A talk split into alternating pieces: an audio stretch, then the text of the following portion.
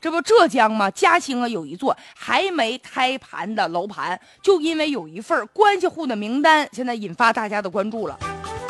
就是什么呢？这个关系户就是说已经到他们这儿买房的，提前呢打招呼的，而且他们有一个表，这个表当中谁打招呼了，这个人他所在的单位、职务嘛，打招呼的日期，以及呢他和这个开发商的员工啊，和咱们这个单位有什么特殊关系，后面标的是一清二楚。而且就发现这个招呼当中打招呼的人都不是一般人呐，其中啊涉及到比如说嘉兴市以及呢经济开发区十多个政府部门，还有干部以及呢多家金融机构的。负责人。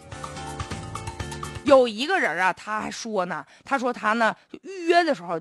上面标注他这工作单位是当地政府职能部门的，说这买房子是为了自己住啊，就是因为看房人太多了，怕到时候抢不上，所以说才提前呢上这打个招呼。还有一个姓胡的，标注的是某某银行的支行的行长，你看这女的还承认呢，说啊，说我也没说在这买房子我得到啥优惠呀，我就是想先这个那次先排个号啊。记者再一追问，他就说啊，不要了，我不买了。这房子吧，原打算今年四月份开盘的，说周边这个房价呢是卖到八千了，他这块的房子多少钱，目前还不知道。但是内部员工就讲啊，说哎呀，打不就打个招呼吗？打招呼买房子不很正常吗？他还认为正常呢，说啊，就打个招呼，能不能买还不一定呢。真的就这样吗？真的就是说，这开发商如果说一点优惠不给的话，那还何必把这打招呼的人后面还标注他的这个什么职务呢？这不多此一举吗？那你就和普通的预约的客户一样放在一起不就得了吗？而且如果说你要是没有任何权利的话，没有特殊关系的话，门子不硬的话，你打招呼，开发商你扯你吗？所以说，现在我们也担心这种打招呼里面有没有以权谋防啊？而且通常来说吧，就是开发商有的时候尽量就讨好有关部门的人，想讨好还不知道采用什么样的办法呢。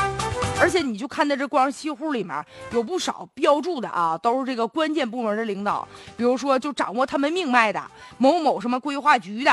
啊，某某什么区里副主任，某某街道的主任。所以呀，最后现在解释了，说就排个号，回头没有优惠，那有没有优惠，咱谁知道啊？即便给了优惠，他还能到外面说吗？占了便宜，谁还能出去乱说呀？而且还有啊，你比如说这开发商，他明目张胆的不敢给人送好处、送钱送物的，那我就给你打个折呗。就即便退一万步说，就不打折，我就让你买着了，让你随便挑这户型。随便挑楼层，那对于很多人来说，我先把这房子我先买着，回过头了再过两年我再往外一卖，这房子升值了，这一倒手我是不是也挣不少啊？